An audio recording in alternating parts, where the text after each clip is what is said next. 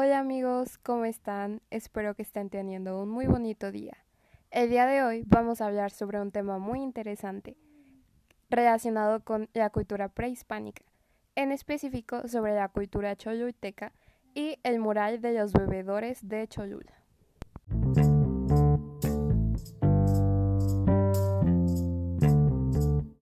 Este mural está localizado en el edificio 3 del conjunto de la Plaza de los Altares, en el lado sur de la zona arqueológica de Cholula, Puebla.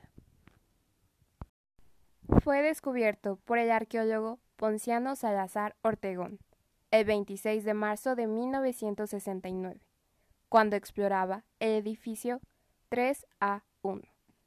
Durante su exploración, una parte del talud quedó visible, lo que dio lugar a que se iniciaran los trabajos de exploración en el edificio, que concluyeron en marzo de 1971.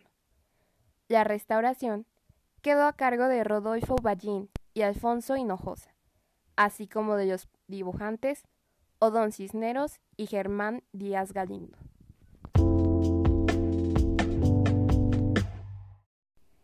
La pintura tiene 56 metros de largo por 2.5 metros de altura, al interior de un muro del edificio. Constituye una de las obras pictóricas más extraordinarias de Mesoamérica, por su temática.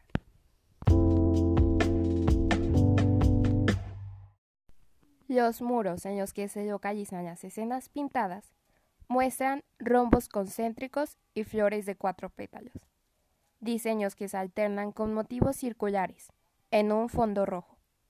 Se ha dicho que la técnica de pintura utilizada es al temple, sobre un aplanado seco.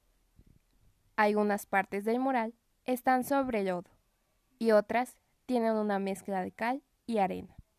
Se supone que fue hecho por dos o más pintores.